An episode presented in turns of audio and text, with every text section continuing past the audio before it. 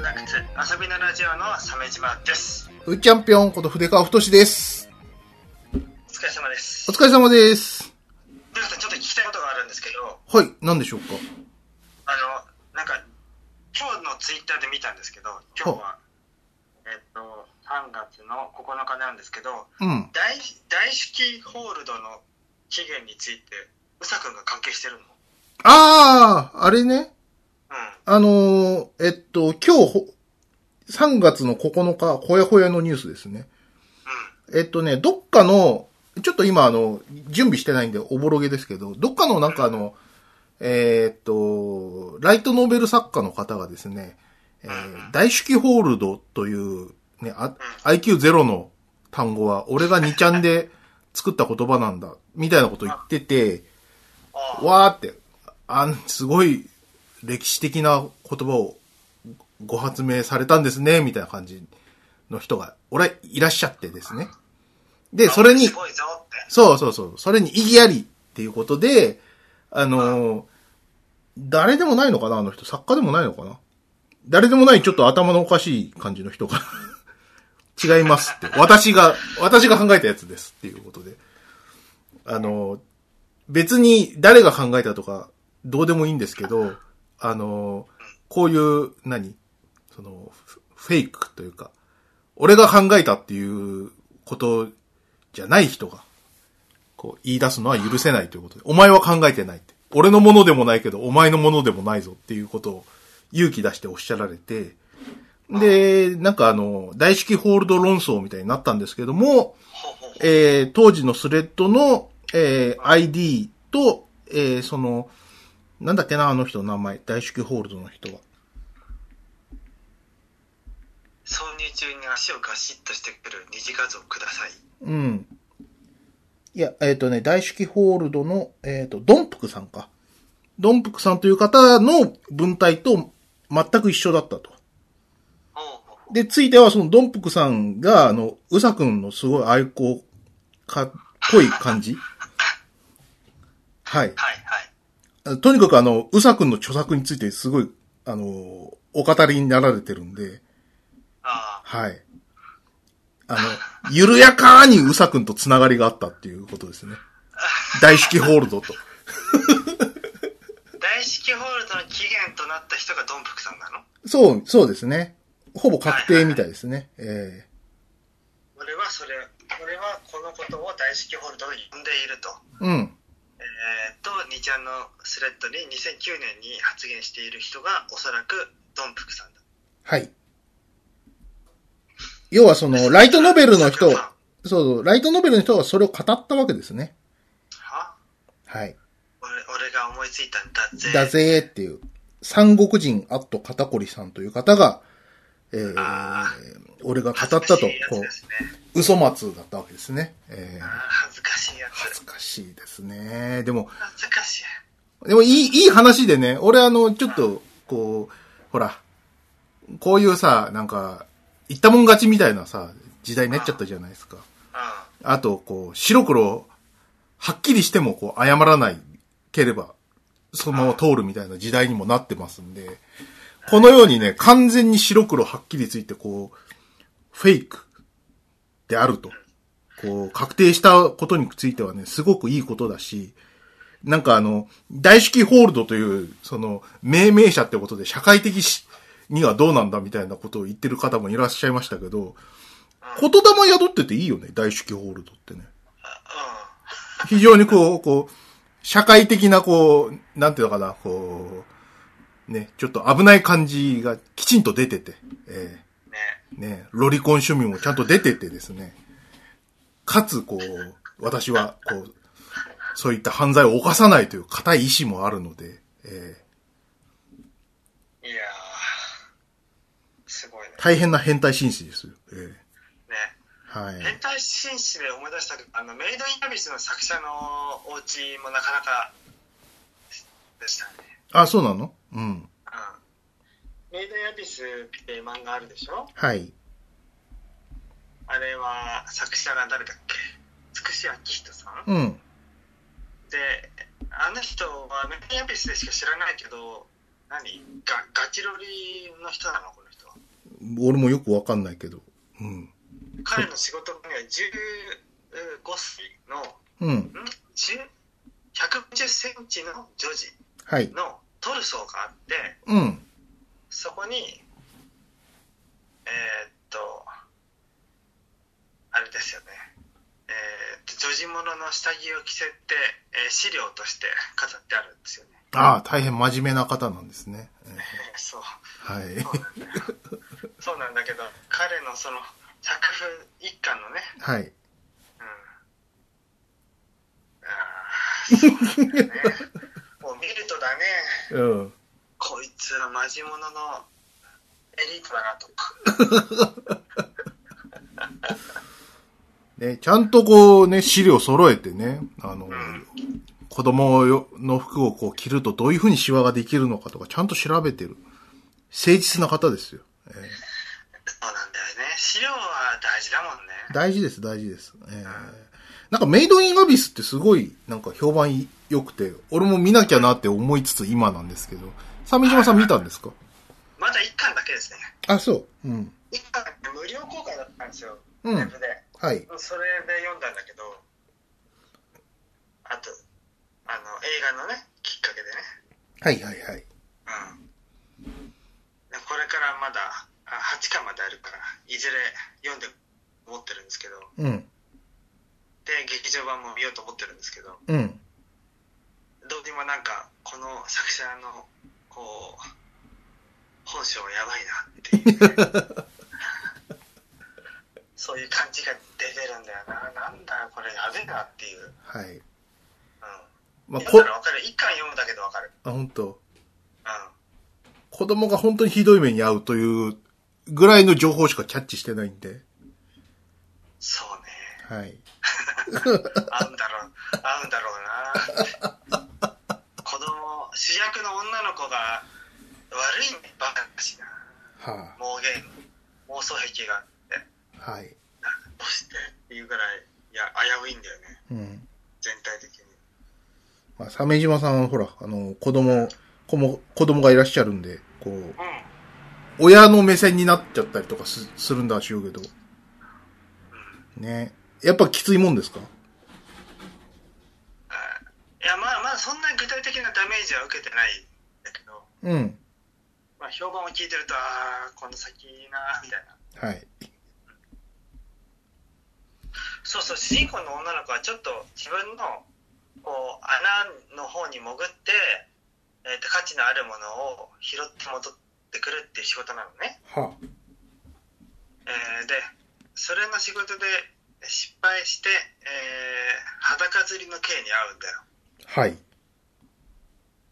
をすごくあの比較的大きな子まで裸釣りのあの二次成長が終わってない女児がねうん。あの裸釣りにされる絵を描いててうん。ああややべえって 一巻からこれかってなんかページ開いた瞬間ものすごい160キロぐらいの剛速球が飛んできたよね ショッキングなシーンがしれっと現れて、そっか。うなるほん、どこれ。か海外展開できないやつだなってなるほど。そう、あの、ロリで160キロ投げれる、ね、剛速球がまだ、こう、出版できるっていうことは、まだまだ日本の言論も、ねそうね、言論の自由も、保障されてると言っていいね。うんやばいと思うなあれあれやばいよ なやばいしか、いや鮫島さんももう本当にね、語彙がもうぶっ壊れちゃってね。ちゃんとうん描写するとろくなことが言えないっていうかねはいはいはいはい。なるほどね。えー、まあそうですね。最近なんですけど、どうですか前回の、えーっと、収録からね、よりこう、息ぐ、息苦しい世の中になってますけども。鮫島さんのところは、あの、なんかリモートワークとかなってますそうですねうちのチームのベテランの人がですねはい。リモートワークになりましたねあ、そうですか。えリモートワークなんですけどその理由がドクターストップだったっていうー、えーどういうことただでさえ体調悪い状態が続いていてうん。それでリモートワークが提案されるようになってきたから会社の環境としてねうん。で、あの、医者からの指導、指示として、もう家で仕事してくださいっていうふうになって、ああ、別にコロナとか関係なく、なく、うん具合が悪いのです。ええ。鮫島さんの職場はもう終わってますね。ああ、終わってんじゃない 終わってんじゃないあ終わってると思うよそうですか。うーん。やっぱり人を増やしすぎると腐敗するよなうん。ま腐あそ敗するしプランナーは何もプランできてなかったし、う。うん、いうん。ややばいと思うあの私業界歴ねもう19年はい。なりますけどええ。わ、来年、来年20年なんですね。えそして我々はいゲーム業界歴20年になりますよ、え。ねなんだけども、はいい。や最もやばいと思う うん。あんなポンコツポンコツプランナーとあの自分の感情をコントロールできないデザイナーうん。と やばいよねもうこの時点でもう積んでる感じするそようね。いや、本当にね、自分の感情をコントロールできない人とは仕事したくないですね。うん思ったうん。積極的に排除していかなきゃなと思った あのねうん。あの島国山本さんっているじゃない、あ、ええ、どっち、どっち苦笑の、はいはいはい。うん、彼もね彼自身の主張の中でゲーム開発の大事な部分は実に座組であるとうん。主張してるんでね誰が何をいつまでにやるかということだよねはい。そのためにいつどのタイミングで誰をその開発メンバーとして加入させてうん。どうするかというその段取りが非常に大事になるとはい。いった概要のねうん。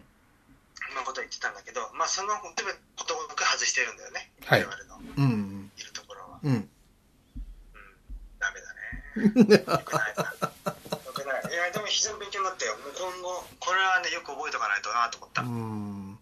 ああれかななんか、やっぱりちょっと、その、何こう、開発の実績としては若いから、そういったこう、マネージャー的なところの層が薄いのかもしれないですね。そんなことはないんですって思うじゃん。うん。オランダエンジンは結構ベテラン多いんだよああ、そうなのうん。うんでディレクターも大手出身のなんか大手 IP ディレクター経験のある人でうん。だからさななんでっていうわけうん。でそれってさあのそのディレクターさん自身はさこう過去に有名 IP で有名アクションゲームを出した実績があるけど今はこの低たらくじゃないはい。これってさあれじゃないの何こう0年代にカプコンを独立した人みんな死んだ問題に近いよね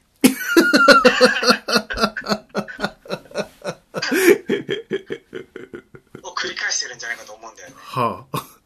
それ何かっていうとまあその人がその代表ビッグタイトルの代表だったから知名度も良くて転職もスムーズに済んだがその次の現場ではえ結果を出せてないでしょうん。っていうことがあったわけだよね0年代の独立したいろんなカプコンのビッグネームの人たちはい随分具体的になってきましたね。ええはい。どうぞどうぞ。はい。でそれって何かっていうと俺俺すげえって勘違いしてたってことだよね言い換えれば彼自身、彼ら自身はあそれほどすごくなくてうん。でゲームは売れたしすごくクオリティの高いものだったうん。そのその人一人で作るんじゃないんだよねはい。ゲームってうん。だからその時カプコンにの現場にいたスタッフの多くがまあ優秀でその都度細かい部分で調整やこう配慮があっていい形としてアウトプットされたんだよねうん。おそらくただそれを彼、えー有名クリエイターはその人自身の手柄だと思い込んでいたのではという説ではい。まそあ、よれ、がね、よくある話ですけどね。そのうん、なんていうんですかね。こう、大企業での、こう、作品の、こう、何万本みたいな。40万本とか、100万本みたいなやつを、こう、自分の力だと過剰に思い込んでしまうという状態っていうのは、よくある話だと思いますけどね、その、か大手だったら特に。いやーそうだよね、うん。それが今もう自分のすぐそばで起こってるとはい。そして会社には人がほとんどいないということだよねええ。リモプログラマーさんなんかはね別にデスクトップ PC じゃなくてもいいうん。だからアウトゲームって言われる分野のねうん。あのプランナーさんなんかも同じくねそれで作業できる人はやっぱりやってんだようね、んだからオフィスには人がいないはい。半分ぐらいになったそっか。それにフロアによってはほとんどの人がデスクトップじゃなくていい部署もあるんだようん。そういうとこなんか行くと本当にスカスカだようん。オフィスでサバゲーできるよ多 分まあやったらクビだけどはい。 なるほどね。あ、じゃあ、あの、完全リモートってわけじゃなくて、半分リモートとか三分の一リモートとか、そんな感じえーっとそれはどういうことスタッフのスタッフ、そうそううそう。うん。そうそうそうそううそうー。うんそっか。うちの会社はね、リモートやってくんな、考えてもいないって言ってて。そうなんだそう。あの、こ、先週ようやく、あの、時差出勤いいよってい言ったぐらいだから。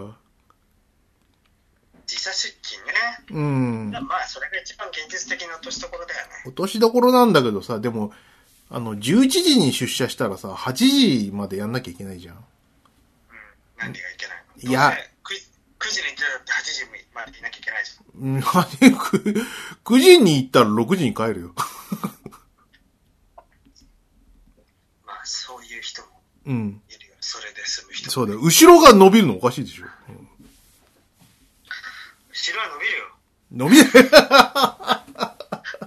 伸びないんだよ。もう、もう鮫島さんもう伸びないんだよ。他の会社は。うん。 オッケー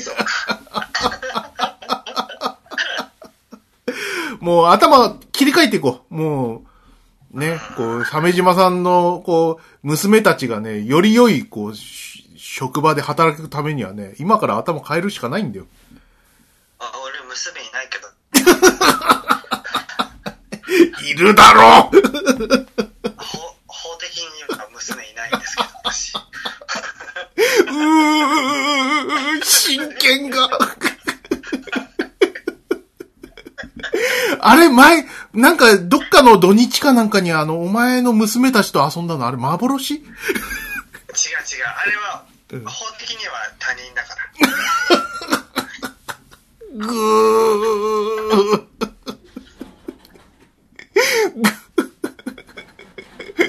そのうち半分は DNA 的にも他人という、うんぐー、連れ子だからね。生々しいっつうの。ああでも一応言言っときますけどその法的にこそ他人ですけど、はい実際には月1ペースで子供たちとは面会してますしはい。僕も2年ぶりぐらいに会いましたよ。鮫島さんの、鮫島さんの元娘たちに。えあの関係も良好ですよえねえ、本当に。あのー、あれでしたね。あのーい上の、上の長女の子はね、あのーちゃんと、ちょ、ちょっと最初会った時ぎこちなかったけど、ちゃんと懐いてくれて、うん嬉しかったですわ。ええあんだけ遊んだから、ちゃんと覚えててくれたんだなと思って。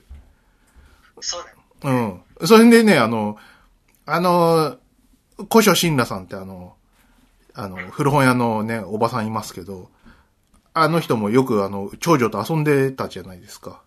ああで、あの、長女の方にね、あの、古書信羅さんって覚えてるって、会いたいって言ってるよって言ったら、キョトンってして て、完全に忘れてるんだよね。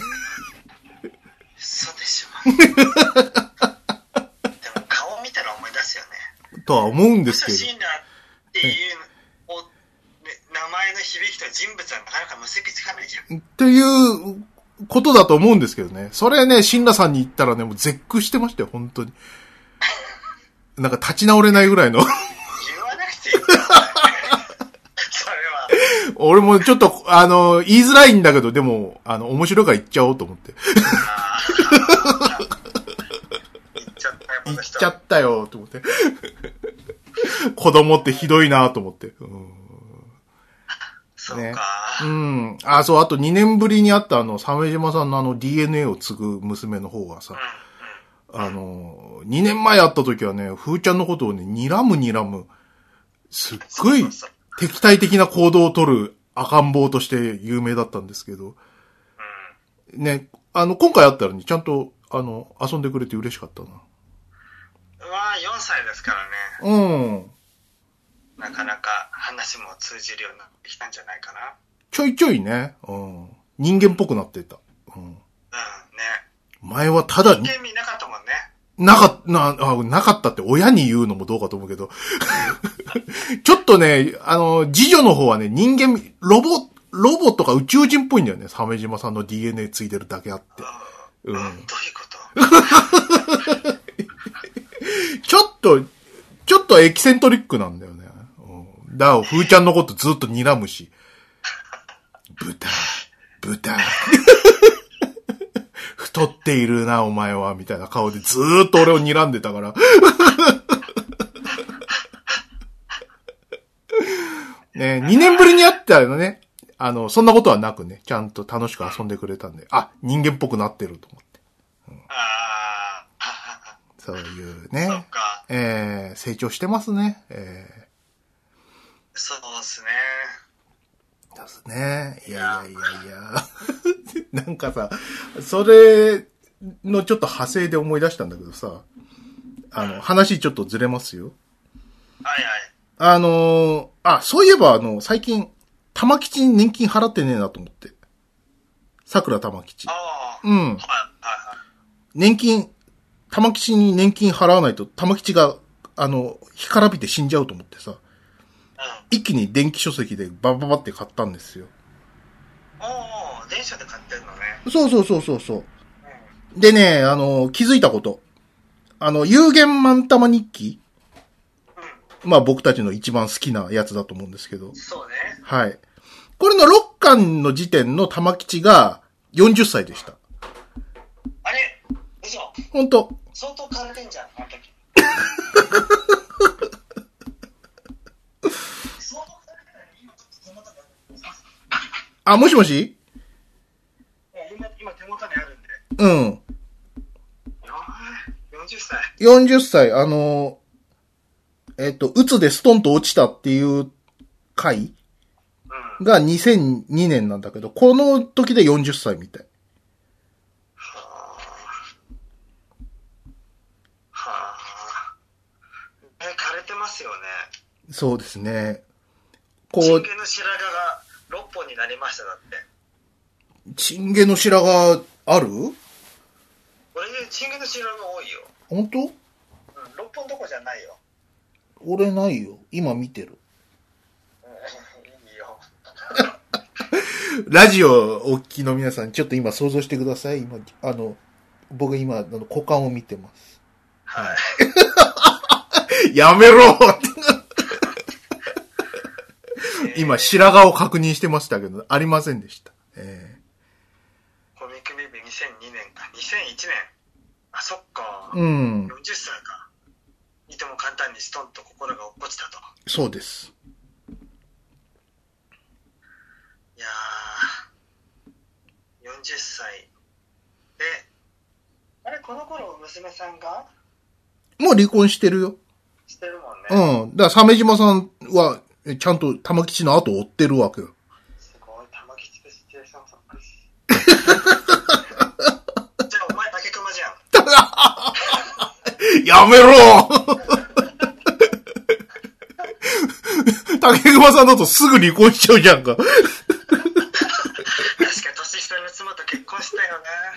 速攻で離婚しちゃったんで、えーそれはやめてください、本当に。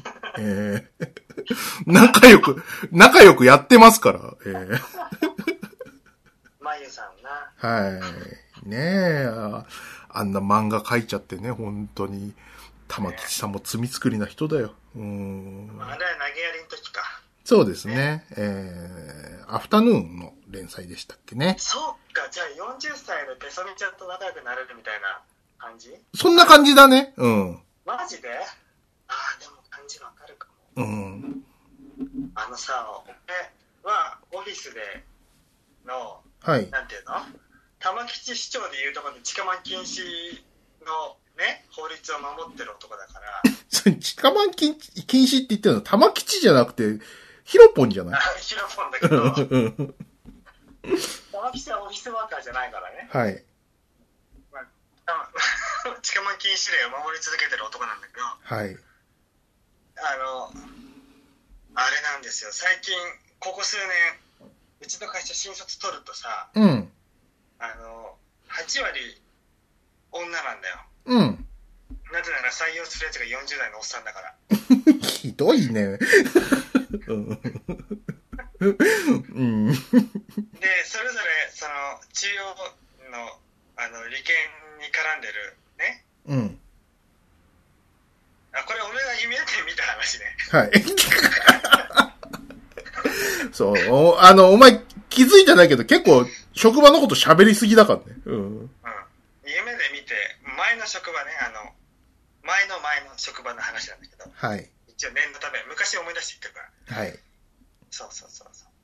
だからそういうふうな対応をして、自分の傍らに置くんだよ。うん。若い女を。はい。で、四六時中連れ回して、あの、日中から、こう、無料でキャバクラみたいなことしてるんだけど、うん。なんか思い出したんだよね、それ見てて。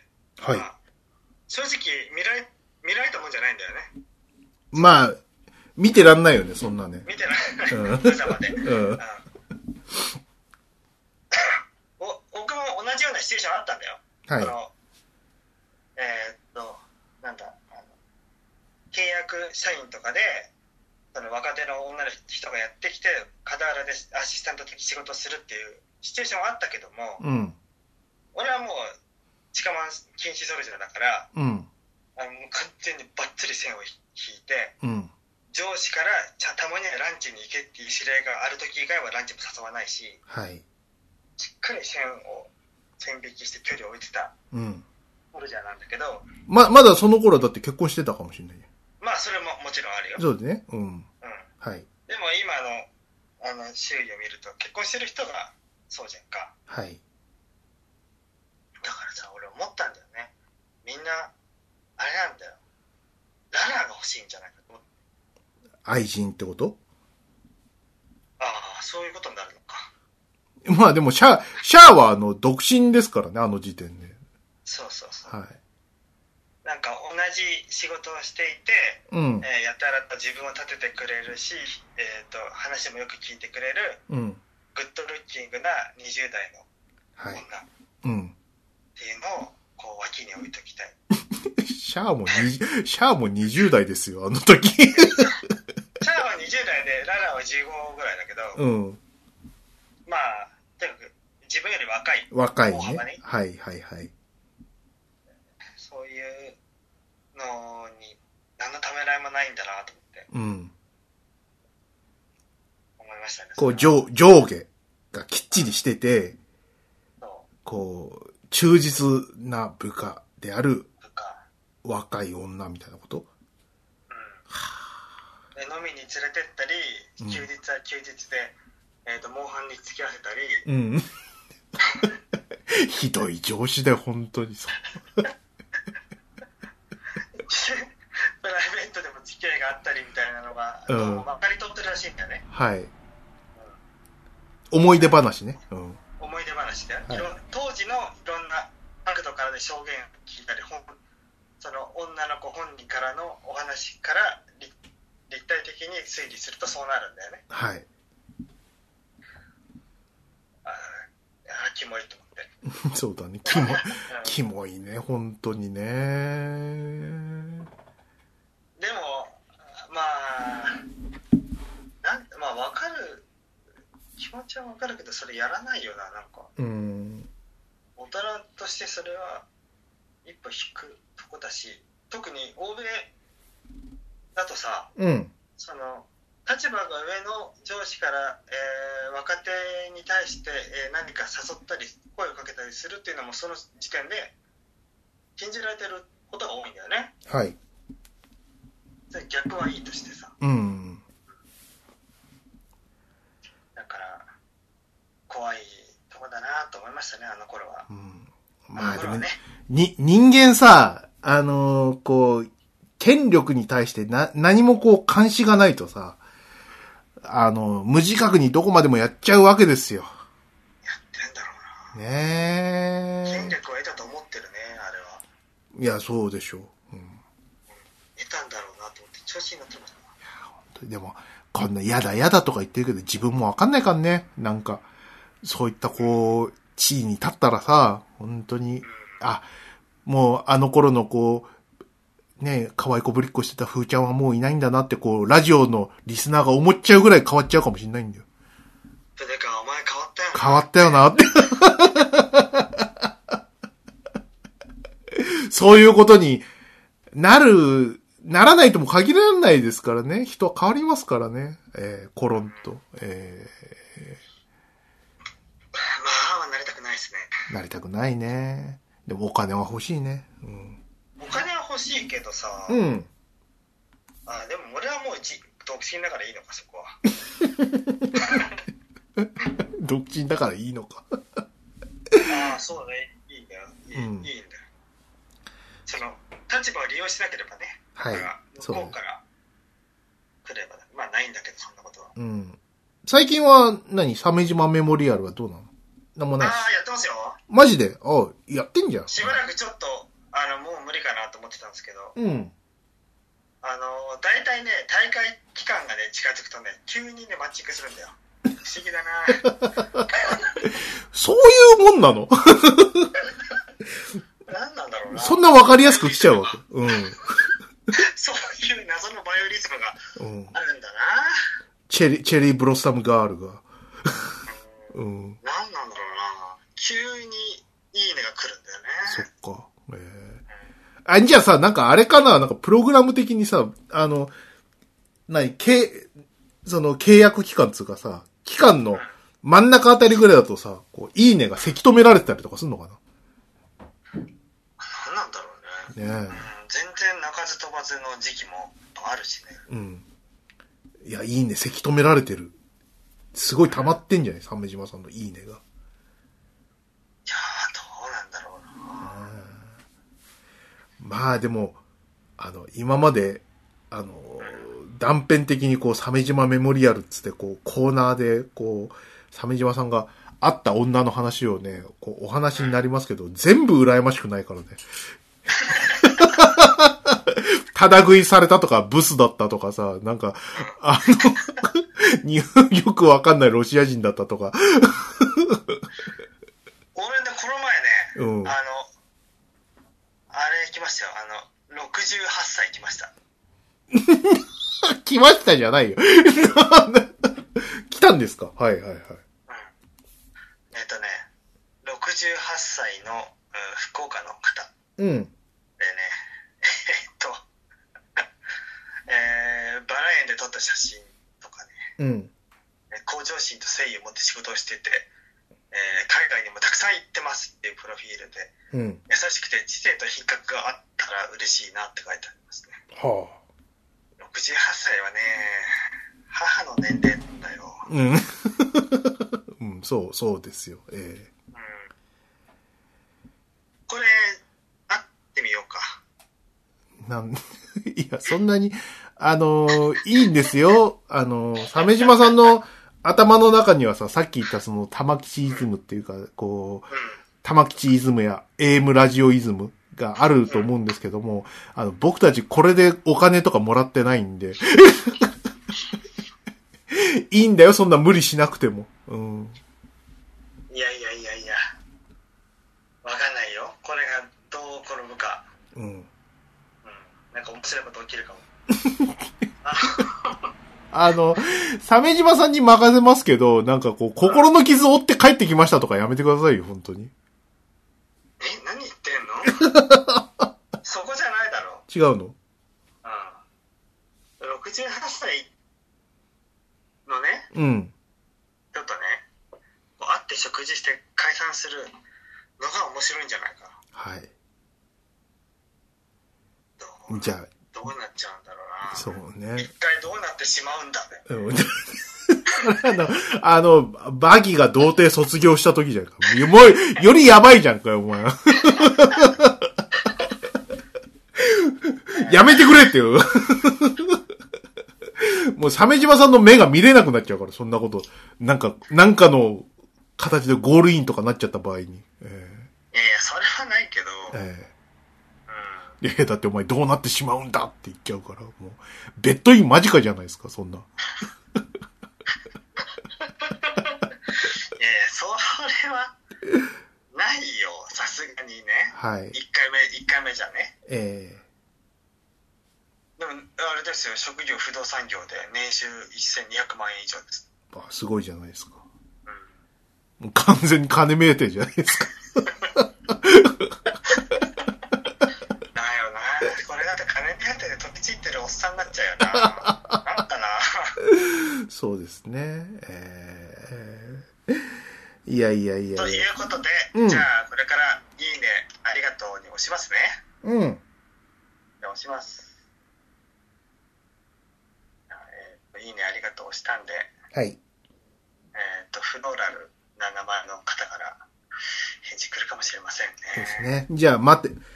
続行を待てということですね。そうですねはい。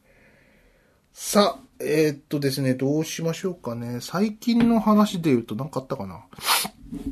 あのね、あの、前にほら、前回あの、龍河如くセブン、ラジオ、ネタバレラジオ撮ったんですけどね。うんはい。まあ、スガッツさんありがとうございましたなんですけど。あと、吉田会長悪いねっていう。吉田会長大変でしたね大変でしたね、本当にちょっ。と巻き込まれちゃった感じではい。もう知らないゲームの話を2時間ぐらい聞くっていう苦行をね、そんなに暇じゃないのに。うん、ごめんねっていう、うん。ごめんねって言いながら吉田会長邪魔だなと思いながら喋ってましたけど、ダメじゃんスガッツさんだけでよかったな って。え、違うんだよ。俺の、あの、ちょっと心遣いだったの。スガッツさんとあんまり話したことなかったから、俺とスガッツさんの、その1対1だと、スガッツさんが気使っちゃうかなと思ってさ。うんまあまあまあまあまあまあ、うんまあそういうのもあるかもそうそうそうそう。でも、じゃあ、干渉剤として吉田会長を置いて、で、吉田会長は何も知らないから、そその吉田会長に対してわわかりやすく話すことができれば、こう、みんなに、龍河如くセブンの魅力を伝えられるかなと思ったんだけど、あの、全然響かなくて。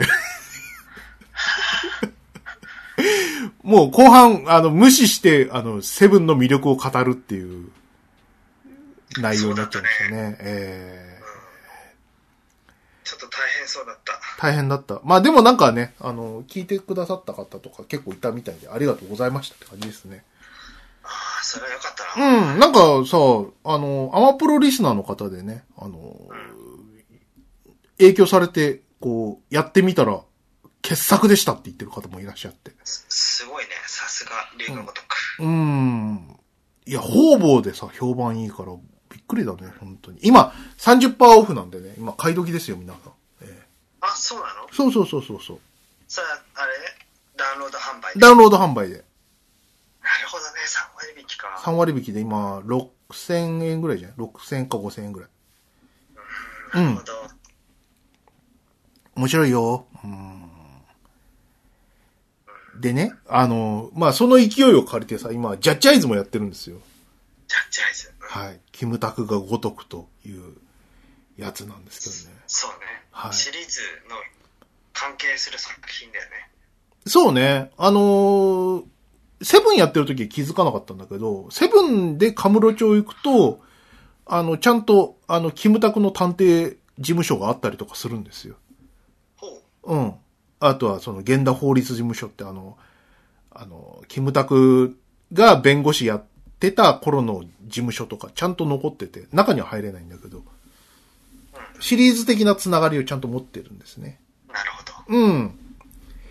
でさ、さすがになんか、こう、何セブンでさ、すごい、こう、期待値爆上がりしちゃってさ、で、セブンのクオリティは、龍が如くゼロとジャッジアイズに並ぶなみたいなさ、ファンの方の評価もあったんで、え、セブンって超すごいんだけど、これに並ぶのっていう、ちょっと、期待がちょっと高まりすぎちゃって、だって、あ、これ、これに並ぶのっていう、ガクガクガクガクみたいなのあるじゃん。 なんでね、ちょっと今、おっかなびっくりやってんだけど、面白いね、竜が、あの、ジャッジアイズ。およかったねよかったねっていうかさ、何これって感じ。あの、なんか濃密なドラマをさ、濃密なドラマをさ、ゲームでやるなよって思う、思うじゃん。めっちゃハマってる じゃんいや、まだ全然途中なんだよ。えっとね、チャプターいくつだったっけな今。チャプター7か8ぐらいで、まだ半分、半分か半分もいってないぐらいだと思うんだけどさ。なんかね、あキムタクさんは、あのー何こう、刑事事件ってさ、こう、な有罪率99.9%みたいな。ほとんど無罪になることがないと言われてるわけですよ。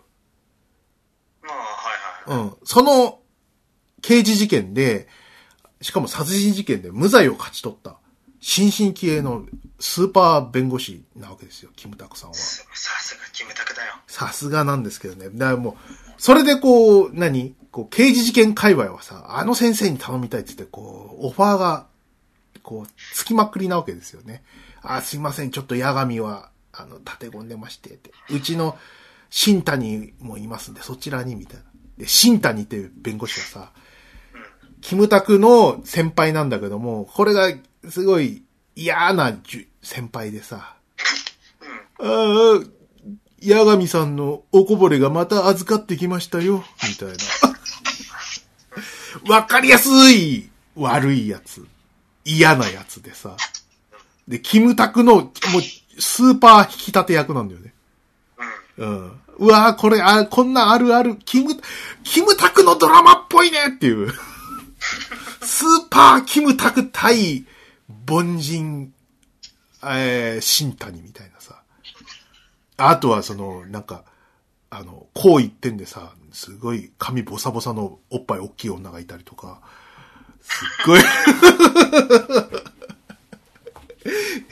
ケンジの元恋人がいたりとか、はあケンジの元恋人の、ふあの、真冬ってのいるんだけど、こいつはもうキムタクにメロメロなわけよ。でも、キムタクは一方的に付き合えないってことで、こう、距離的にはちょっと微妙な空気があるわけよ。どうこのキムタク無双。もうキムタク完璧だな完璧でさ、まあそもうその、あれ、この何、設定のさ、キムタクっぷりにさ、ちょっと、ふふって感じで。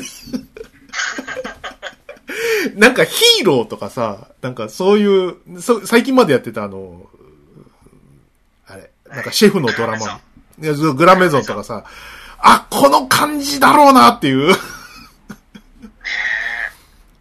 ちゃんと持ってきたなって感じ。うん。すごいよくね都合よく持ってきてね。で、まあ、その、有罪、有罪間違いなしの事件をこう、無罪にしたんだけども、その、ね無罪にした子がですね、あの、殺人事件を犯して、えーっ、と、こう信用というか、こう、キムタクのこう、なんていうんですかね、えー、弁護士官みたいなのがガラガラと崩れ落ちちゃったわけですよ。要は、無理やり有罪だったやつを無罪にしちゃったんじゃないかみたいな。こう、悪人を野に放ってしまったんじゃないかみたいな、こう、こう、し罪悪感に苛まれて、弁護士を辞めてしまうんですよね。うん。で、カムロ町に、こう、探偵事務所を作ってですね、探偵家業に明け暮れるやさぐれキムタクが誕生するわけですよ。ええで、元弁護士元弁護士で、現探偵になるわけですよ。で、カムロ町だから、もう、チンピラとか、ヤクザとか、あの、立ちの悪いやつに喧嘩吹っかけられるんだけど、なんとキムタクはですね、幼い、中学ぐらいの頃に、こう、両親を惨殺されてて、で、その後見人として、こう、松金組っていうヤクザの組長に、あの、の、谷町になってもらって、はヤクザの、に面倒を見てもらいながら、こう、独学で、夜学に通いながら、司法試験を合格するという。そして、こう、そういう、こう、荒っぽい、カムロ町で、こう、培った、独学の憲法で、もう超強いんですよ。どうですかもう、設定が渋滞してるでしょあなんかあれだよね何信長の野望でさエディット版ってさうん。あのパルメータ全部100にしちゃ ったうん。武力も知力も政治も100にしてうんみたいなそうそう人そだうった。んですよね、うん。あ、そんな感じ、そんな感じ。チートですねええ、チート、そう。要はチートキムタクなんですよ。恋人に検事がいるから、検事関係の顔も聞くし、あの、育ての親がヤクザだから、こう、裏関係にも顔が聞くし、あの、育った環境がカムロ町だから腕っぷしも立つし、弁護士バッジも持ってるし、みたいな。はあ隙がない隙がない。もう、もうクリアしてるじゃん。エンディング始まった時点で。 こいつを動かすんだよ。そんないや、別に僕じゃなくてもいいよ。この完璧超人キムタクを、ね、あの、すべての、あの、パラメーターがだいたい低レベルで収まってる風ちゃんがですね、 まあ、ふーちゃんに限らず悪い、それを やる人ほとんどがそうだ よ。そう、そう、それがやるってのがすごい快感なんですよね。俺だ、俺がキムタクになったらこんな、だぜーって。そあう、そうなんだよ。だからね、その完璧なキムタクがね、お俺の拙い操作でね、オブオブオブオブしてるのがすごい面白くて。お、あの、探偵パートってあるんだよ。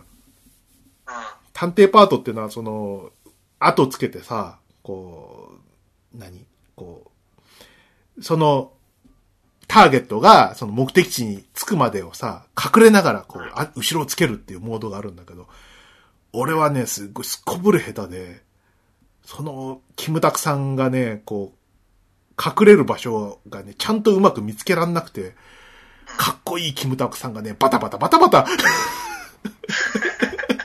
観葉植物をなんか、あの、倒したりとか、あの、看板ぶっ壊したりとかして、バタバタバタバタして、こう、何あの、発見値がどんどん上がっていくのがね、すっごい面白いらしくて、もう奥さんがゲラゲラ笑ってますよ。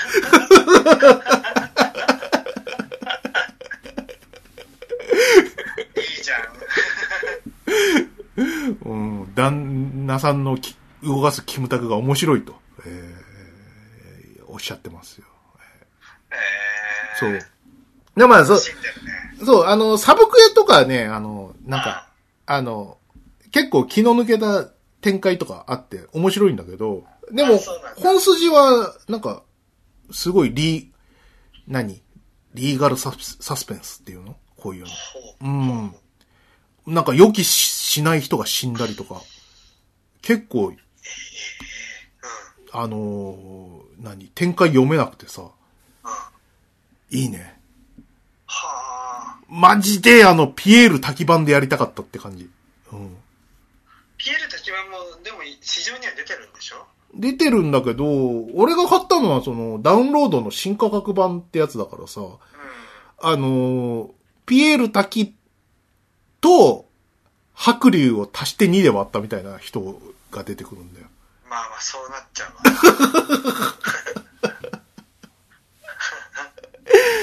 でもさ、ここのさ、あの、ハムラっていうさ、松金組の若頭役の人なんだけどさ、をピエール滝がやってんだけど、これがね、ピエール滝激ハマりなんだよね。ああ。ううん。ん。あの、龍が如くセブンでもさ、あの、龍が如くスタジオのこう、キャスティング能力高いなって思ってたんだけど、わ、これピエール滝だったら100点だったな。なんで白龍足しちゃったんだろうっていう感じの。なんで、ってはそんなはっきりしてんじゃん。はっきり、はっきりしてんだけど、しょうがないんだけどさ、うんあの、白龍が邪魔しちゃって。まあ、作った方としても残念だっただろう、ね。残。念、いや、本当に残念で、うん、悪いやつなんだよ、本当に。うん、で、この、このハムラをさ、その、殺人罪で、やっぱり同じようにさ、その、弁護するハムになっちゃうわけ。うん。あの、正確に言うと、キムタクが状況し、状況証拠を集めて、その嫌な先輩の、あの、新谷ってのが弁護するんだけどさ、くしくも、同じ状況になるわけだよね。こう、有罪だったかもしれないやつを無罪にしなきゃいけないっていう。そう。でも、証拠的には、あの、確定できるものがないから推定無罪で間違いないんだけど、あの、羽村自身が、あの、弁護士に言ってないことがあるから、あの、無罪にせざるを得ないっていう感じなんだよね。うん。真っ黒なんだけども、無罪を主張せざるを得ないみたいなところで、また同じ過ちを繰り返してしまうとか、非常にこうドラマが濃密でね、うん、あら。そう。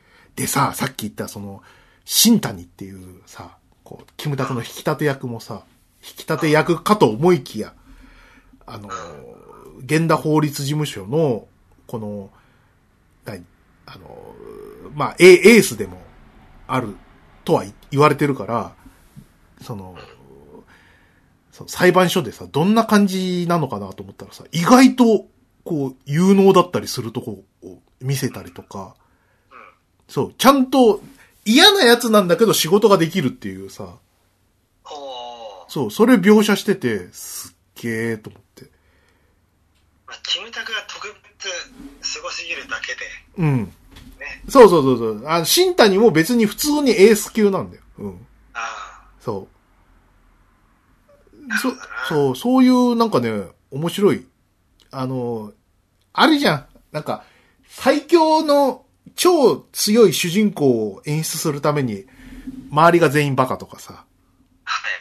はい。そういうのは、いやまあ、ね、腐るほど今まで見てきたじゃん。でも、ジャッジアイズは、ちゃんとなんかムカつく、ああ、こいつとは仲間になれないなってやつが、ちゃんとこう、理論立ててこう、ね、弁護したりとか、ちゃんと仕事ができる描写があったりとかするのが、うんうん。すっげえ面白いなって。めっちゃ気に入ってるやん。いや、気に入ってる気に入ってる。うん。そう、いいと思うよ。あのーなんかね、割とそういう、なんかあの、脚本の部分がぐいぐい面白く見えるから、もうなんか街でもう喧嘩とかしたくないんだよね。イメージが散らかっちゃうから。イメージが、そうそうそうそう。イメージが散らかっちゃうんだよ。うん。もう、キムタクの、なんか、憲法パートは別に、俺はそんなにって感じなんだけど、でも、ね、ほら、竜が如くシリーズとしてやる分にはさ、やっぱバトルは入れたいじゃない、うんまあまあまあまあまあ、そうよな。ねおいまいち、こう、バトル部分いらないんじゃないかなってぐらい、ドラマが濃密っていうのは、まあ、すごいことだよね。うん、よくあるさ、あの、まあ、バトルは面白いんだけど、シナリオは全然面白くねえなとか、そういうのの逆言ってますからね。えー、すごいね。ねえ、セガ、すごいね。セガこんなすごいことになっちゃったんだなって、いあの、ほら、随分追ってなかったんでさ。うん。うん。それこそ、その、龍が如くセブンやってさ、俺がもう感動で涙涙した理由の一つにさ、あんなに RPG 作るの下手だったセガがこんな素晴らしいものを作るなんてっていう。ファンタシースターがあるじゃないですか。マニアしかやらないんだよ。ファンタシースターとか。オンラインになるまではね。うん、そう。ね。そう。昔、だから、俺の言ってる昔ってのはメガドラとかのこと、頃ですよ。メガドラとかあの、マスターシステムの頃。はいはいファミコンでさ、ドラクエとか FF とか出ててさ、どうしてもセガは RPG が苦手だったわけですよ。はい。うん。ね、皆さんご存知だと思いますけど、ね。で、さあ、RPG、RPG 宣言とかね、なんか、してたんですよ。セガは RPG にこだわりますよ、つってさ、RPG ポンポン出したんだけど、どれも滑ってて、なんで受けないんだ。リグロードサーガー面白かったぞ。ああったあった。なんか、ファイアーエンブレム的なやつで。そう、ファイアーエンブレムっぽいことを頑張ってやってたよね、リグロードサーガーはね。うんね。質もあったよね、あれは。そ。う。でもビジュアルがいまいちだったりとかビ。ジュアル超いまいちだった。何あれ、パッケージデザインであのレベルってないでしょ。うん、まだポリゴンが珍しかった頃だからね。剣握れてないよ、 今。検索した。嘘でしょ。そこはレタッチでなんとかしてよ。なんとかしようよって。そういうところに気が回らないんだよ、セガは。セガちゃんは。うんそういうね、こう、メガドラとかさ、セガサターンの頃に舐めた新参い数々の新参、ね、その後こう、ドリームキャスト撤退後とかもさ、いろいろあったけどもさ、うん。とうとう、こんな、何、もう、こんな立派なタイトルに、を作るまでになったんだなっていう。しかも RPG だよ、今回。感動してるね。感、いや、めっちゃ感動してる。うん。あのセあのセガがあって、そう、ラジオでもい言いましたけど、あの、ガが。うん。ね、その、一番くんが、その、何、ソープの待合室でやった、やり込んだゲームっていうのがですね、ファミコンのドラクエだったと。そこが泣けるじゃないですか。嘘ついてないわけですよ。うね、嘘つくんだよ。い、いくらでも嘘つけるじゃない。メガドラで、シャイニングザ・ダークネスやってたんだよって、言ったらもう、話にならないでしょ。ヤクザの子がさ、ん。嘘じゃん。嘘じゃん一番、一番お前、ガキの頃何になりたかったんだ俺は、シャイニングザ・ダークネスの冒険者になりたかったな。俺はもう、シャイニングザ・ダークネスばっかりやってたんだよって。そうか。そう言うなって。そう言うな。抜け抜けと嘘を言うなって思うじゃないですか。でもちゃんとドラクエ、ドラクエだろうって、負けたんだよ俺たちはっていう。ね。そこだよね。で、その、ね、その、春日一番も、こう、負けからのリスタートっていうテーマがあるから、そこもちょっとセガと被るんですよ。負けたって、俺はドラクエに負けたんだって。シャイニングザ・ダークネスじゃないんだって。ファンタシースターじゃないんだっていうさ。あの頃ちびっこがやってたのはドラクエなんだって。負けを認めようって。認めるんだ大事だよね。そうそうそう。認めてリスタートっていうことだよ。それが、セガ、セガってダセえよなーっていうのもあったもんね。そう。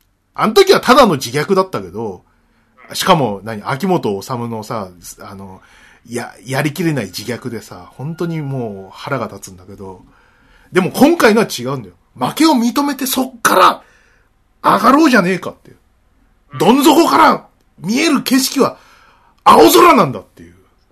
これはす、ごい。名言。これはエンディングの春日一番のセリフなんだけど、やばい、ちょっと使ってきた。ちょっと使ってきちゃったんですよ。ええうん。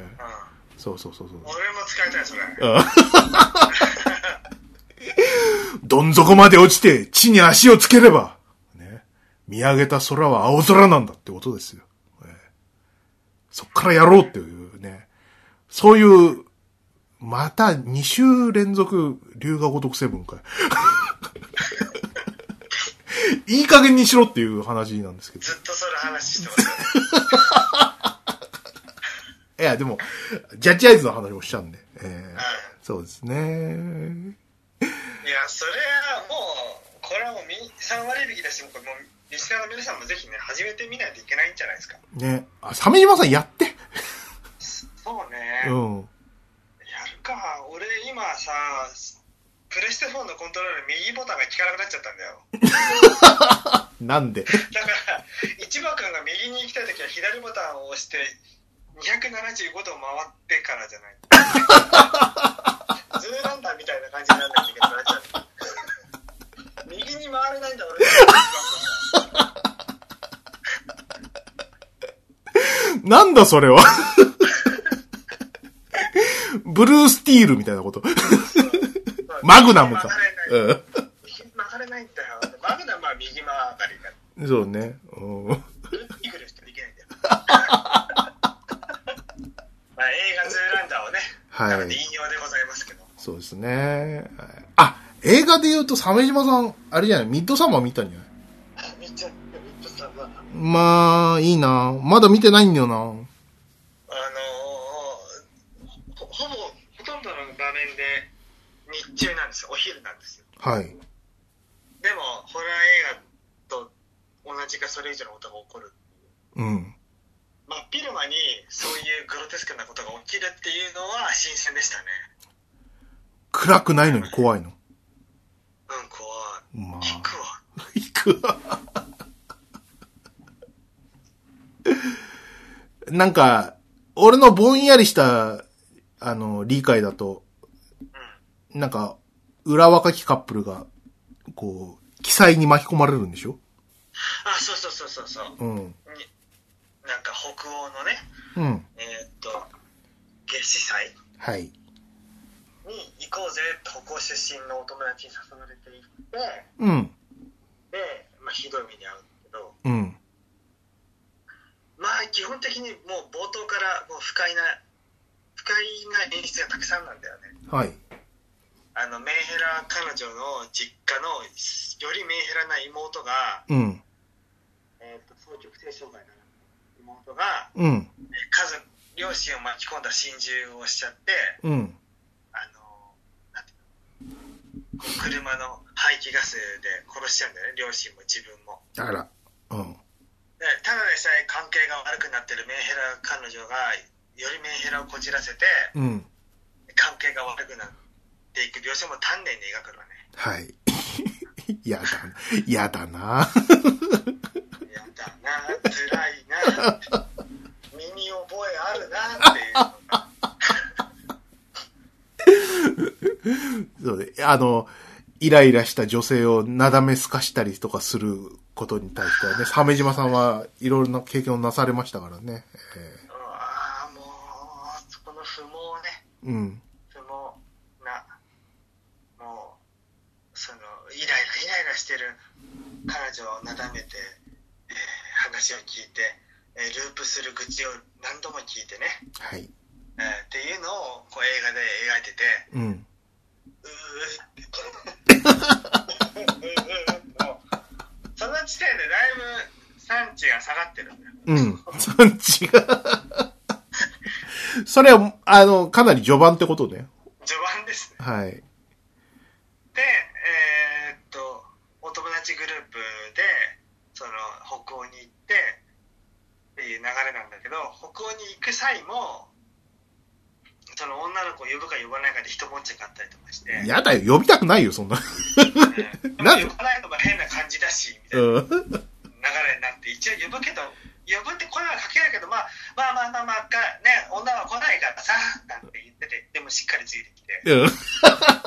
でみんなのタイミングでこうなんか薬物決めてハイになりたいのにうん。なんか調子悪いからうそんれはって、もう調子狂うことばっかり言って輪を乱すんだよね最う初にんね楽しい旅行が台無しだよっていう。うっせえなこの小野洋子みたいな やつうぜえようぜえよってうん。見てきたが思う、はい。うん、もうそそこで相当死んだなうん、 そうだもうじょ、多分序盤も序盤だよね、それ。 まだ旅もしてないじゃないですか。あつらいってなって、いいね、楽しそうだね。おーうんそっか。どういうわけか、しかも女の人に人気あるんだよね、ミッドサマーってね。そうなんだ。うん。うん。まあ、あの、あからさまホラーじゃないからかな。はいはいはないんか、。北欧の、なんか、えー、ほなんかさ、綺麗で、さ、健やかな雰囲気あるしね。うん。北欧の、なんか、グッズとかさ、うんか。わいいじゃん。花柄でさ、はい。ね。そっか。で、もう、あれ、何もう、その、独語感というか、最悪みたいな感じそう、全員、その、うんね、話していいのこれ。ああ、いや、やめとこうか。まだ、あれだしね。俺も見てないし。うん。そうそうそう。後味悪い。エンディングテーマまで含めて最高に後味悪いよ。そっか。うん。じゃあ見ないとなあの、有名な曲なんで、エンディングは。だから曲だけは有名で、うん。サン、サンエントガーナシャインエニモアなんていう曲なんだけど、うん。太陽は二度と輝かないっていう意味で、はい。恋愛の歌なんだけどさ、うん。うん。そ、そういうのが、あ、聞いとくといいかも、その歌。ああ、事前にね。なるほどね。うん。なるほど。いいなああ映画、映画行きたいなうんコロナ騒ぎでさ、なんかちょっと二の足踏んじゃうんだよね。なんかそんな人いると思うんですけど。そう、全然心配いらないよ。人いないし、あ、でもどうしても気になるんだったら、イオンシネマにしたらいいよ。なんでイオンシネマはウイルス防止機能搭載だから、ウイルスがいないから、そこには。あ、なるほど。うん。へえ。あいの、かつてワイナーマーケルシネマだった頃、山陽と手を組んでウイルス防止者を、あの、全館導入してたんだよ。そこ、それが今になって聞いてきたみたいな。すごいね。聞いてるかもな。へえ。イオンシネマだったら狙い目じゃないイオンシネマ、ここら辺だと、あれですかね、あの、レイクタウンとか、あ、そうかな。かうん。うなまういん。ポップコーンがうまいんだよな。うまい。もう、うんワーナーマーケルシネマのポップコーンは、つって、若本のりおがね、コマーシャルしてたよね。はい当。時は。えー、ね、バターフレーバーでね。えー、いいですね。あ、じゃあ、そっか、イオンシネマ行くか。なんか、もうずっとさ、土日、さ、家の中いてさ、い、お家は大好きなんで、別にゲームやってりゃいいんだけどさ、さすがに決め入ってきてね。うん。うん。わあ、そういえば俺週末風邪だったな。あ、そう。うん。鼻風邪と喉と頭痛があって。コロナって思わなかった思った思った。でも熱がないんだよね。毎日測っても36度台だっただったから、うん。熱がないってことは、まあコロナの症状でとは当てはまらないからね。うん。まあ大丈夫だな。そっか。今日は出勤しました。いや よかったよかった。うん、俺もね、最近はあの、何あの、朝一で、あの、体温測って、あの、つぶやくっああ、ていやっうて。るよ。ええだふー ちゃん、体温測ってるでしょ。そう そう。ふーちゃんの生理がす、もう丸分かりっていうね。えまあルナ、ルナルナ導入したらアプリ で。ちゃん今度取っとけるよ。え恥ずかしいわ。うん。ね。まあ、ふー、え、ふーちゃんが妊娠っていう。いいじゃん、手話、手話みたいでいいじゃん。そうですね。できらーっていう。男だって妊娠できるっつったんだよそのっていうね。え妊ー、娠をめぐるドタバタコメディじゃん。はい。 なんか、スーパー食いしん坊も入ってますけど。あ、大丈夫なんですかね。できらーできらーっていう。いやー、まあねなるべくね、あのーさっきちょっと話してましたけど、自分のなんか期限ぐらい自分で、あの、コントロールできる大人になった方がいいですからね。ああ、思うよね。でもどう本当ね、どうしたって、やはりこう、自分の感情が高ぶったり、うん。かき乱される瞬間ってあるから、それをどうね、コントロールするか。そそうの時に何をするべきかっていうのを自分の中で方法を見つけとくって大事だよ。大事大事。あ、だい、あとね、大体ね、ツイッターを見ないで、大体、あの、解決できるんで。うんうん。そうでもないなんなか、なえツイッター見なければ、大体のことを解決しないなんか。えねえわかんない。ツイッターを見ることが何の問題でもないから。あ、そっか。なんか、なんか、すごいネガティブなさ、つぶやきとか見ると、こう、落ち込んだりするけど、まあ、そういう時は、まあ、ブロックしてみないとかさ。ああ、それは日常的にやってる日常的なやつ。ね。うん、あ、鮫島さん、現実で結構あるんですね。えツイッターなんかでいちいち、何もないよ。心を乱されることないツイッターだよ。だから現実実だ、よ現実。そう、現実で鮫島さんあるんだね。うんあるよ。ごめんね、俺ないんだ。うん。 まあいいんじゃない。だ から平常心って大事だな。大事だよね。本当にね、職場今恵まれてましてね。本当に。あの、ね、うざすぎず、冷たすぎず。ねみんなが、みんなが距離感を理解しているっていう、ね、本当に最良の職場なんで。いいですね。ええいいですね。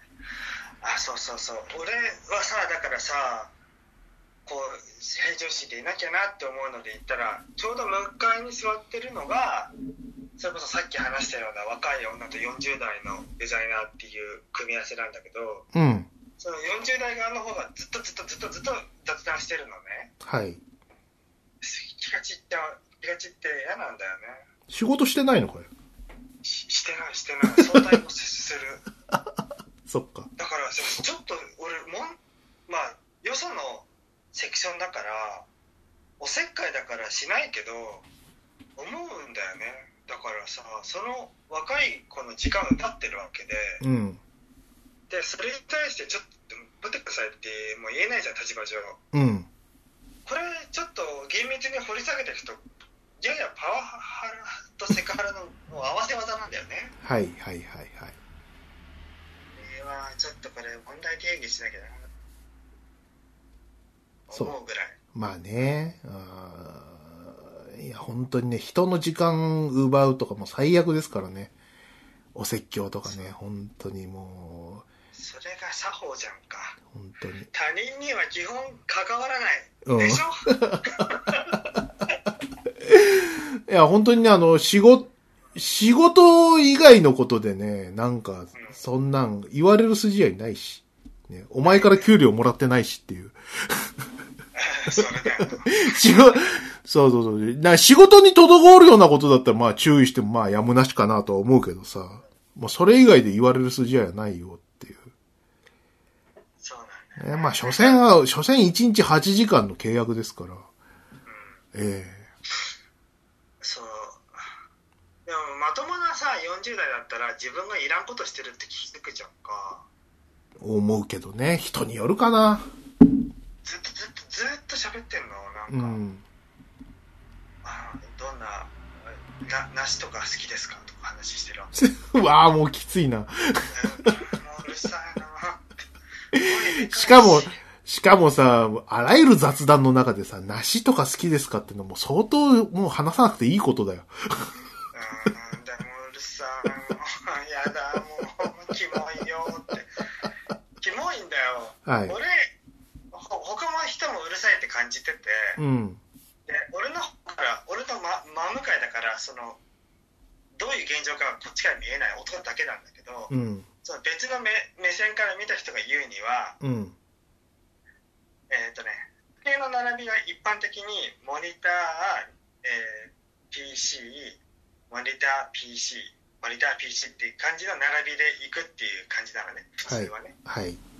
でもそのね中年の人ね女の子にモニターとモニターぴったりくっつけてんだよねうわおでもきっていう話あの人モニターぴったりくっつけてすごいキモいんですよとか言われて てそうだえそうなのって思ってマジで、じゃあ、モニ、P、モニター PC、あ、えっと、PC モニター、モニター PC になってモニるター。並びなんだけど、うん PC モニター PC モニターモニター PC っていう感じになってるうわーじゃあ、もう椅子も近いじゃん。え近いんだよやだよ、そんなのもえだからうーんう。もうそんな、俺が凹むわ。 そんな話。誰か言ってあげてってねえ、いや、本当にもうそういう働き方はもうやめよう。令和にふさわしい仕仕事の仕方をしようじゃないか。おじさんたちよ。えいやえいやそうなんだよだだそれがさ老舗のさもうあのなんか化石みたいな会社で起こってる出来事なら意味わかるんだけど、うん、一応 IT 企業だよ、そうだよ。うん、 一一応は IT 大手だよ、新進気鋭の。うん。どうなってんだ、お前の会社はよ。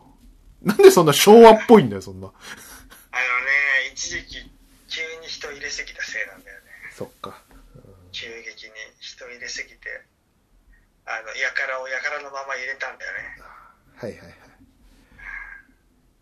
ちょっとまずいな、あれは。昭和の匂いを引きずる平成中期ぐらいの人が。あの、同じ感じの業界の中でもトップクラス一緒だと思うよ。いろんな、こう、似たような感じの業界の。いや、ほんと、信、信じられんな。鮫島さんの会社で考えてさ、それだったらもうちょっと希望ないんですけいど。やー薄いね、あれは。いやー、まあでも、なんか、な懐かしい、いろいろ思い出すよ。その、あうん。の、もしかしたらさ、個人的に LINE とかしててさ、うん。よあのインターネットで有名なヨッピーさんが書くようなさおじさん LINE とか送ってんのかな嫌だなって、おはようみたいな。うんそうそうそう そんなとしてたら辛すぎるけど見たいおじさん公文ってやつね。うん。そうそうそうでしかも目上の立場だから仕事絡みの説教も含めてうわー話とかしてたら嫌だ してそうなんだよねまたいやああ絶望しかないね。うん。うんまあ、今いる会社の話じゃないですけどね。今さら、今さら無理だよ。お完全に今として話してたじゃん。いやいやないないないない。俺は何にも知らない。昔何にもしない。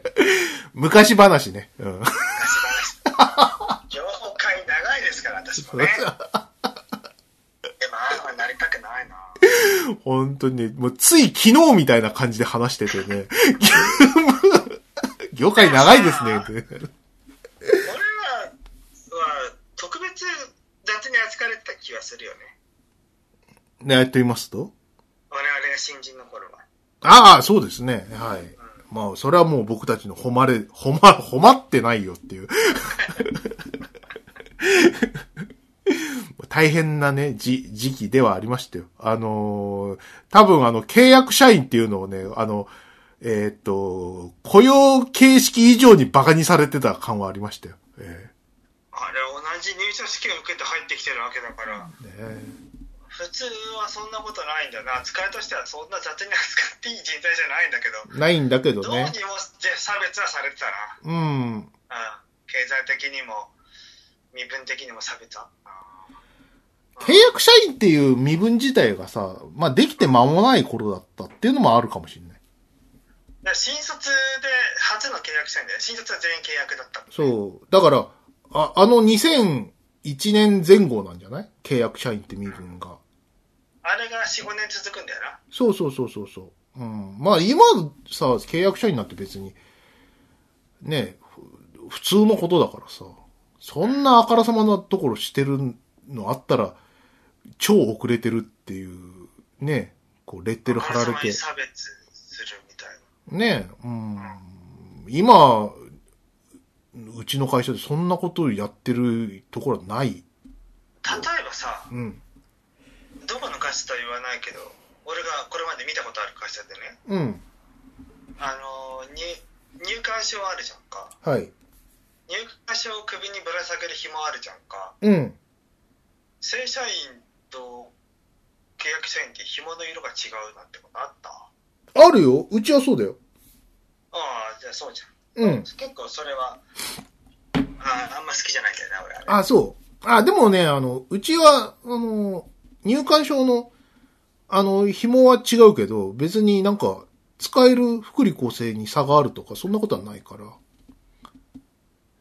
ったら紐も別に色分けなくてよくないまあ、それは分かりやすいからいいんじゃないなんか、それで、なんか不利益被ったりとか、俺は今4年間いるけど、一切ないし。うん。割と、なんか、正社員の人も、それなりにリスペクトして、あの、接してくれてるんで、そこは満足かな。現場の人はねうんそうだろうねそうそうそうそうそう。まあ他どうだかわかんない。その、俺は今4年も同じチームにいるから、こういうのってさ、あの会社どころかチームごとで変わってたりしますからね。変わるな。うん。あるな。そうそうそうそうそう。それこそ人、人対人だからさ、あの、一人そういうその、何和を乱すようなタイプの人こう、人をこう、上と下でしか見分けられない人とかいると、その均衡が崩れてしまうものかもしれない。まあまあまあまあ。そうね。現時代的なレーシストがやってくるとそうなるわな。そういうことですからね。本当に人のご縁は大切にしたもんです。はい。うん。まあそんな感じですね。後半こう、えっ、と、し会社論みたいな話になりましたけど、大丈夫でしょうかあーはい。そろそろワニが死ぬんじゃないかな。あ、死にます。えっ、とね、今月の、えー20日かなあと10日ほどでワニが死にますね。まあこれは何かっていうと100日後に死ぬワニっていうツイッター上で連載されている漫画の話なんですけどはい。読んでます読んでますよ。あとね、なんかあの、20日はね、なんかマヤ歴かなんかの人類最後の日みたいな。ええなんかどっかで見ましたよ。忘れちゃいましたけど。 88日目先輩からもらった、えーゲームコントローラーを見せびらかすワニ、うん。えーマジいいなこれで次回優勝するわ死んだらあげるよ冗談でもそれは言うなよごめん、うん ちょっと死を匂わしてるんですけど、はいどういうことまあ、どうなるんですかね。わかりませんけど、本当に。あのーこのコロナウイルス騒動でね、みんなこう、暗い中ね、楽しみにしてるのがワニの死っていうね、本当に。 どうかしてるよっていう、令和日本。 100日後に死ぬワニ LINE スタンプ出てるよ、本当、うんうん、なんかあのー作者の人も、ね、あの、なんかテレビ出たりとかしてたみたいでね。まあでも、コンセプトは、ね、もう、完璧だからね。ああ、目新しくてよかった。ねえ。すごいね本当に。後、後出しの人がみんな、んかっこ悪く見えるっていうのを含めて最高。うんあと、後出しの人がそんな続いてないっていう、その、何そうだよね。真似てんだけど全然続いてねえなっていう。 100日後にのワニさんは、だって100日分もうネタ考えてあるでしょ、当然。うん。ね。ね。うん。ねすごいよ。あの、多分、そういう、何、書籍化とかはないけど、あの人の、その、1回ごとのその、ワニの4コマに対して、いいねが8万とかついてんだよ。あーすごい、すごいね。 8万とか、リツイート10万見とてかる。けど、うんそう、いいねが10万とか12万とか普通についてるよ。そう。だ毎知週、名度。そうすごい。毎日さ、いいねが10万単位でつく、あの、アカウントなんかないからね。ないね。ね。まあ、注目されるのも、まあ、当然というかね。いや、もう、これ、見ちゃうとさ、荻沼 X にも頑張ってほしいなと思う よ。俺は荻沼を応援してるんだよえ。ー、おいのは X なんで、 ちゃんとやってんじゃん。あの激レアさんとか出たし。うん、出たね。ねまだ録画したけど、まだ見てないんだけど。あ、そうなの出たね。うん。うあ